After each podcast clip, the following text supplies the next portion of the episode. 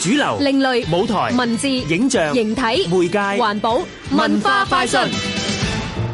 爵士樂源於美國新奧爾良嘅非洲裔美國人嘅社區。呢種音樂講即興、講節奏、講互動，好多人都覺得難以掌握、難以捉摸。但係其實爵士樂係咪真係咁難？你又有冇心理準備去開始接觸爵士樂呢？聽下康文署文化節目組文化節目主任馬婉晴介紹爵士樂系列。大部分人對於爵士樂可能有個誤解嘅，都覺得可能比較小眾啦，或者係年代久遠嘅產物。但係其實就唔係嘅，爵士樂非常有趣味啦，同埋都喺近年嘅電影啊或者流行音樂方面都越見普及嘅。咁所以我哋都好希望透過呢個系列，讓到大家能夠更深入咁樣去欣賞或者去了解爵士樂咁樣咯。今次爵士樂系列有兩個講座，第一個係與爵士樂邂逅，咁我哋好榮幸啊，可以邀請到兩位喺本地爵士樂壇嘅代表人物嚟同我哋講 talk 嘅。咁一位就係著名嘅吉他手 Eugene Pao 包以正，另一位呢就係爵士音樂製作人張敬軒 Clarence 張嘅。咁喺呢個 talk 入邊呢，角度非常得意啊，因為佢哋會暫時放下佢哋專業身份，